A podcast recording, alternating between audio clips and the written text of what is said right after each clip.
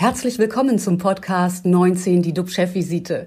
DUB-Unternehmerverleger Jens de Boer und der Chef der Essener Uniklinik, Professor Jochen Werner, reden Tacheles über Corona, Medizin und Wirtschaft. Immer 19 Minuten, immer mit einem Gast. Ähm, wir haben eigentlich auch, ich habe sie nur kurz gesehen, einen Studiogast da und das ist Nina Deißler. Äh, sie ist Coach in Sachen Liebe und Partnersuchen, aber sie ist, glaube ich, wahrscheinlich noch mit der Technik beschäftigt ähm, oder sie ist noch am Daten oder bei Tinder unterwegs. Das werden wir gleich erfahren.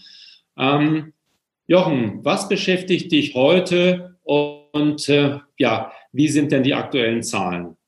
Ja, was die Zahlen betrifft, haben wir heute zwei Besonderheiten. Das eine ist ein neuer Höchststand von Neuinfizierten in Deutschland. So viele waren also noch nie vom Robert Koch Institut registriert worden. 23.679 Personen.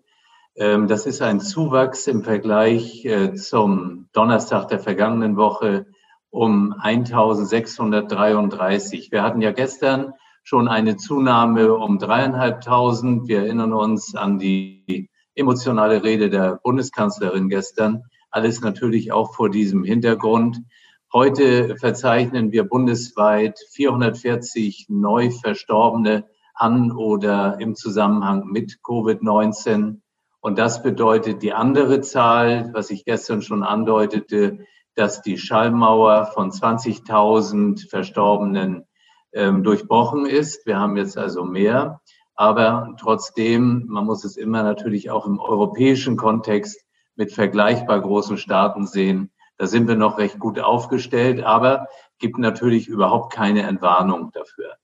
In Essen an, unsere, an unserer Universitätsmedizin versorgen wir aktuell 127 äh, Patienten mit Covid-19 stationär, 37 davon äh, auf den Intensivstationen und wir haben äh, seit längerer Zeit wieder einmal einen Tag hinter uns, wo niemand verstorben ist. Das ist was ganz Positives. Ja, und was mich dann weiter beschäftigt, und das ist natürlich auch naheliegend, das ist die ganze Impfstoffthematik. Und da ist gut zu vermelden, dass gestern Kanada ähm, zugesagt hat, quasi den Impfstoff jetzt zuzulassen von BioNTech und von Pfizer. Und ähm, das ist ein gutes Signal. Dieses Jahr wollen sie noch ungefähr 250.000 Impfdosen verimpfen. Und im nächsten Jahr sind 20 Millionen Impfdosen angekündigt. Also ein weiterer wichtiger Schritt.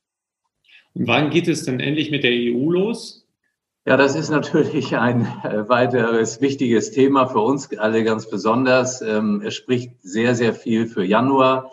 Gestern hat die Direktorin der Europäischen Arzneimittelagentur EMA, ähm, das ist Frau Emer Cook, äh, ein Interview gegeben zu einem holländischen Nachrichtensender und gesagt, ich zitiere, wir sind immer überzeugter von den Testergebnissen, die uns vorliegen. Und das ist natürlich etwas, was sehr darauf hinweist, dass Ende Dezember diese Zulassung kommt. Und dann könnten wir ja hoffentlich im Januar aufstarten gibt aber auch so ein bisschen äh, ja, wie sagt man, äh, Nachrichten, die etwas äh, uns beunruhigen, ähm, und zwar allergische Reaktionen. Wie siehst du das? Und zwar in Großbritannien, da hat man ja gestern angefangen zu impfen. Oder wie, wie kann man das bewerten? Ja, ich habe mich selbst gefragt, wie lange das dauern wird. Also ganz wichtig ist ja, dass wir uns immer vor Augen führen. Ähm, es sind Studien gemacht worden und all die Studien, die durchgeführt wurden, haben keinen Hinweis für außergewöhnliche Nebenwirkungen ergeben, wie man sie von äh, vielen, vielen anderen Impfungen auch kennt. Also das ist doch das Beruhigende. Und äh, dass es allergische Reaktionen gibt gegen alles, was man irgendwo injiziert, ist auch vollkommen normal. Und der größte Fehler, den wir jetzt machen können, ist, wenn wir solche Einzelberichte ähm, zu äh, sehr aufbauschen, verunsichern. Deswegen sage ich immer, lass es die Ärzte, lass es die Wissenschaftler auswerten. Wenn irgendwas wäre, würden die ohnehin berichten müssen. Aber ansonsten Zuversicht, ich bin da sehr, sehr optimistisch. Optimismus ist angesagt. Aktuell spricht ja einiges aber für den harten Lockdown. Gestern kam wieder auch das Thema Schule als Infektionsherd auf. Sollten Schüler auch möglichst schnell geimpft werden? Ja, das ist eine von vielen Fragen, die uns natürlich umtreibt. Das eine sind Schüler, da gibt es inzwischen auch Stellungnahmen wieder von den Kinder- und Jugendmedizinern. Das andere sind die Lehrerinnen und Lehrer. Und äh, wir haben eben zu warten auf diese äh, Abstimmung der STIKO-Empfehlungen, die gerade jetzt in diesen Tagen erfolgt. Und ich glaube, zu den Einzelfragen werden wir in der nächsten Woche mehr Auskunft geben können. Und ähm, deswegen glaube ich, wir schlagen mal wieder jetzt mehr zu dir den Bogen und zu unserem heutigen Studiogast, Frau Nina Deißler, auf die ich mich auch sehr freue. Ähm, das Thema ist ja, dass uns die Pandemie voll im Griff hat. Das hatten wir gestern auch mehrfach gesagt. Ähm, die Frage ist, wie verändert Corona das Bewusstsein jetzt speziell von Unternehmen und von Managern? Und äh, hast du irgendwelche Patentrezepte ausfindig machen können, damit umzugehen? Tja, ich glaube, es gibt keine Lösung für alle so ein One Size Fits All, wie man so schön sagt. Dazu sind die Branchen und die Unternehmen doch zu unterschiedlich. Jedoch bin ich der Meinung, dass es äh, Zeit ist, sich selbst als Führungskraft mehr denn je auch mal in Frage zu stellen. Dafür macht es Sinn, sich zu inspirieren oder inspirieren zu lassen. Hast du einen Tipp dazu? Ja, empfehlen kann ich das Buch Keine Regeln. Das ist von Netflix-Gründer Reed Hastings. Ähm, der Streamingdienst gehört sicherlich mit zu den größten Erfolgsgeschichten der letzten Jahre. Und er hat drei Tipps, ähm, also drei Tipps von Reed Hastings. Und Tipp eins ist, seien Sie radikal ehrlich. Tipp zwei ist, denken Sie daran, dass es sich um ein Team handelt, nicht um eine Familie. Ähm, und Tipp drei zudem plädiert er für die Abschaffung von Kontrollmechanismen. Also klar, Netflix hat Erfolg mit dieser Kultur der Freiheit. Bei dem amerikanischen Unternehmen werden auch Spitzengehälter bezahlt.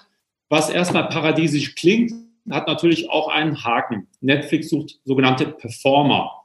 Das sind Menschen, die ohne Arbeit eigentlich nicht leben können und quasi im Büro übernachten. Und für diese Menschen ist doch klar, gelten irgendwo auch andere Regeln. Die muss man nicht motivieren und kontrollieren. Warum soll man dieses Buch denn trotzdem lesen? Was denkst du?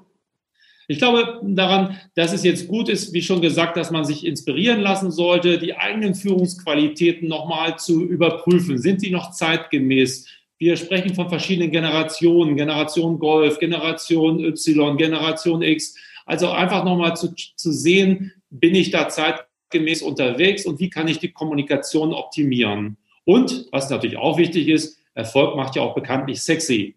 Und damit sind wir dann auch bei unserem heutigen Studiogast. Und da sehen wir auch im Hintergrund ganz viele Herzchen schon. Hallo, ja, hallo Nina Deisler. Sie ist Buchautorin und Coach und damit auch Expertin in Sachen Daten und Flirten. Und jetzt frage ich mich natürlich, wie kann denn jemand daten und flirten mit Maske und Mindestabstand? Schließt sich das nicht ein Stück weit aus? Ja, äh, in der Tat ist das nicht einfacher geworden. Guten Morgen, Herr de Boer. Guten Morgen, Herr Professor Dr. Werner. Ähm, es ist etwas, was ich ja seit fast 20 Jahren bereits tue, dass ich Menschen auf Partnersuche unterstütze.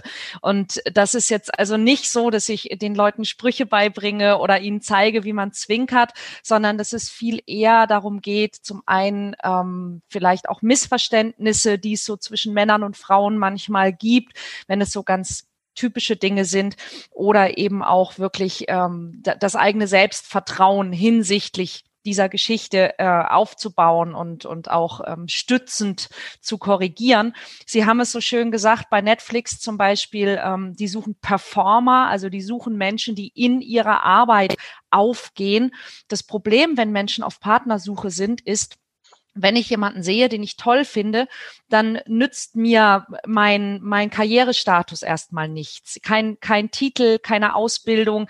Ich stehe einfach als Mensch vor diesem Menschen. Und wir haben es in unserer Gesellschaft einfach so gelernt, dass wir uns über unsere Leistung definieren, dass wir uns über unser, unser Können und unser Wissen definieren, über vielleicht auch unsere Karriere oder unseren Titel definieren. Aber all das sind Dinge, die uns eben im Zwischenmensch Zwischenmenschlichen und gerade in der Liebe und in der Partnerschaft überhaupt nichts nützen. Und da äh, komme ich jetzt genau auch zu dem Punkt, der jetzt problematisch wird, nämlich ähm, das, was vorher schon schwierig war, nämlich wie zeige ich denn jemandem, den ich interessant finde, auch mein Interesse, das ist jetzt mit anderthalb Meter Mindestabstand und halb verdecktem Gesicht sicherlich nicht einfacher geworden. Und wir merken aber gerade jetzt auch dadurch, dass, ähm, und, und das ist etwas, was ich den Menschen immer und immer wieder sage, ähm, dass die, die meisten Menschen, die Single sind und die alleine sind, jetzt auch merken, wie schlecht sie eigentlich in den letzten Monaten und Jahren darin waren, aus den Kontakten, die sie haben, wirklich auch soziale Beziehungen zu machen. Also sich ein, ein Netzwerk von Menschen aufzubauen, mit denen man in Kontakt sein kann und durch die man eben auch mal Menschen kennenlernt. Denn sind wir mal ehrlich, es passiert auch ohne Corona, auch ohne Mindestabstand, auch ohne Maske extrem selten, dass ich in den Supermarkt gehe und dort die Liebe meines Lebens kennenlerne. Das soll schon mal passiert sein, ja. Aber es ist doch wirklich sehr, sehr, sehr selten. Also äh, Liebesbeziehungen entstehen sehr häufig daraus, dass ich überhaupt Beziehungen zu Menschen pflege. Mhm. Ist es dann nicht auch so, dass die Liebe quasi ins Netz abgewandert ist? Äh, ich denke an Tinder, es gibt andere Dating-Plattformen, Elite-Partner und so weiter, dass die Menschen dann sagen, okay, im Supermarkt, das klappt nicht äh, ich weiß gar nicht, ob es noch Wäsche, Wäschesalons gibt, wo man waschen kann, neben jemandem sitzt. Dann in der Werbung gibt es das, aber real wahrscheinlich gar nicht. Findet das jetzt mehr und mehr im Netz statt? Und was sind da die Probleme? Ähm, Corona hat gezeigt, dass eine Entwicklung, die wir in den letzten, ich sag mal, zehn Jahren ja ohnehin schon beobachten konnten, sich jetzt nochmal verstärkt hat, ähm, weil es natürlich ähm, zwei Komponenten gibt, die das wirklich betreiben. Das eine eben dieses, diese, diese gefühlt immer schmäler werdenden Korridore, in denen ich Menschen wirklich begegnen und kennenlernen kann im echten Leben. Und zum anderen natürlich die, die auch tatsächlich wahrgenommene Einsamkeit. Ja, und das zusammen ähm, hat dafür gesorgt, dass eben nicht nur zum Beispiel Netflix äh, äh, gerade auf dem aufsteigenden Ast ist und Geschäfte macht wie noch nie, sondern dass tatsächlich eben auch die Partnerbörsen nochmal äh, einen richtigen Aufschwung erleben, weil das eben das Mittel erscheint, mit dem es vermeintlich einfach funktioniert. Das Problem daran ist, und das sehen wir eben auch schon lange als Coaches, dass im Online-Dating sehr häufig gerade die Menschen besonders erfolgreich sind, die auch im echten Leben kontaktfreudig und, und ähm, beziehungsfähig und eloquent sind. Und äh, das macht es natürlich gerade Menschen, die sich jetzt vielleicht besonders einsam fühlen, dann auch nicht unbedingt leichter. Hm. Darauf zielt ihr genau meine Frage, Frau Geisler. Also ähm, das ist ja jetzt wahrscheinlich zu beobachten, diese teilweise, ja, ähm, ja, Depression will ich nicht sagen, aber dieses Zurückziehen, das Verzweifeltsein und die abzuholen, ja, deswegen glaube ich, dass ihre ganze Aktivität schon auf eine, auf eine Breite stößt mit hohen Bedürfnissen. Und deswegen ist das auch für dieses ganze Covid-Pandemie-Thema ein Riesenthema. Ist und, es. Ähm, was haben Sie da für Zugänge? Wie, wie kann man die abholen, die eigentlich sagen, ach, hat doch eigentlich keinen Zweck? Also ich sage mal, gerade bei denen, die jetzt sagen, es hat keinen Zweck, ist es natürlich sehr schwierig, ja. denn äh, das werden Sie genauso aus Ihrer Praxis kennen wie ich. Man kann nur den Menschen helfen, die sich wirklich helfen lassen wollen. Ne? Wenn jemand sagt, ich möchte das nicht, dann, dann können wir für ihn in der Regel relativ wenig tun. Was ich jetzt gemacht habe in den letzten Wochen und Monaten ist, dass ich angefangen habe, verstärkt eben äh, auch Plattformen wie Zoom zum Beispiel zu nutzen, um Teile von Workshops, die ich sonst im echten Leben gebe, eben in äh, diese, diese virtuelle Umgebung zu verlagern und zu sagen, hey, passt auf, ähm, wir werden sicherlich nicht acht Stunden einen Workshop auf Zoom machen, aber wir können zwei Stunden was machen und ich kann die Menschen zusammenbringen und ihr könnt euch austauschen. Ähm, ich bin sehr, sehr viel aktiver in den sozialen Netzwerken, dass ich eben auch ähm, Videos mache. Ich sehe, dass meine Podcasts ähm, sehr viel öfter angehört gehört werden. Also ich glaube, ich habe über 50 Prozent äh, Steigerung bei, beim, beim Kontaktvoll Podcast, also dass die Leute sich mehr Podcasts anhören. und ähm, ich schreibe mehr Blogartikel. Also ich versuche auf allen Wegen, die, die die moderne Kommunikation mir bietet, die Menschen in irgendeiner Form zu erreichen und auch zu aktivieren ja, und zu sagen, hey, ähm, nutze es so und, und mach das oder sprich mit uns. Also, dass wir immer wieder Angebote machen, zu sagen, kommt gerne zu uns, wir bringen euch mit anderen Menschen zusammen, ihr könnt euch austauschen, ähm, ich erzähle euch was und so weiter, so dass die Menschen eben das Gefühl haben, sie sind eben nicht allein.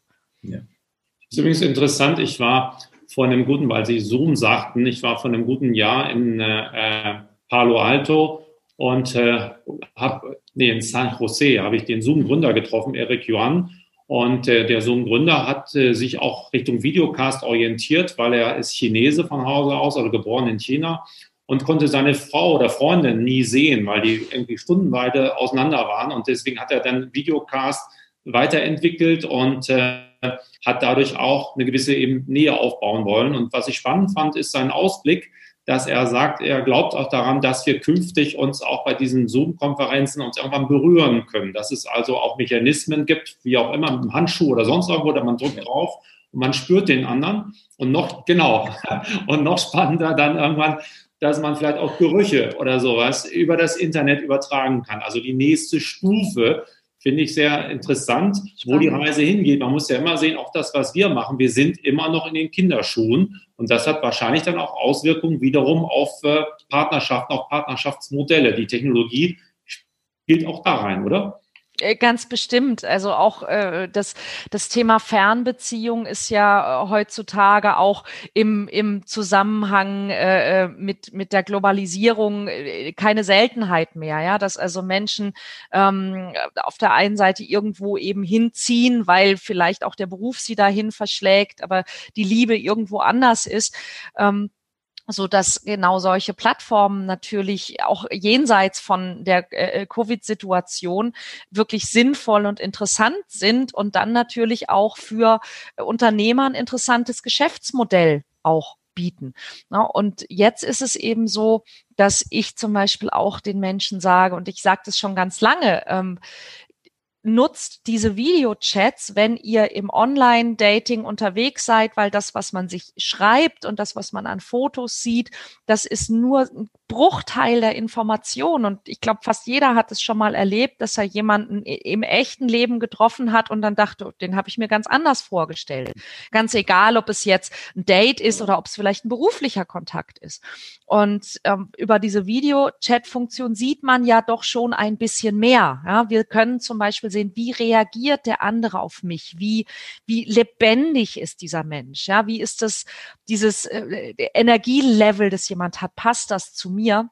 Und das ist etwas, das sollten wir ja eigentlich schon lange genutzt haben, bevor wir uns ins Auto setzen und irgendwie vielleicht eine Stunde in die nächste Stadt fahren, um jemanden auf einen Kaffee zu treffen.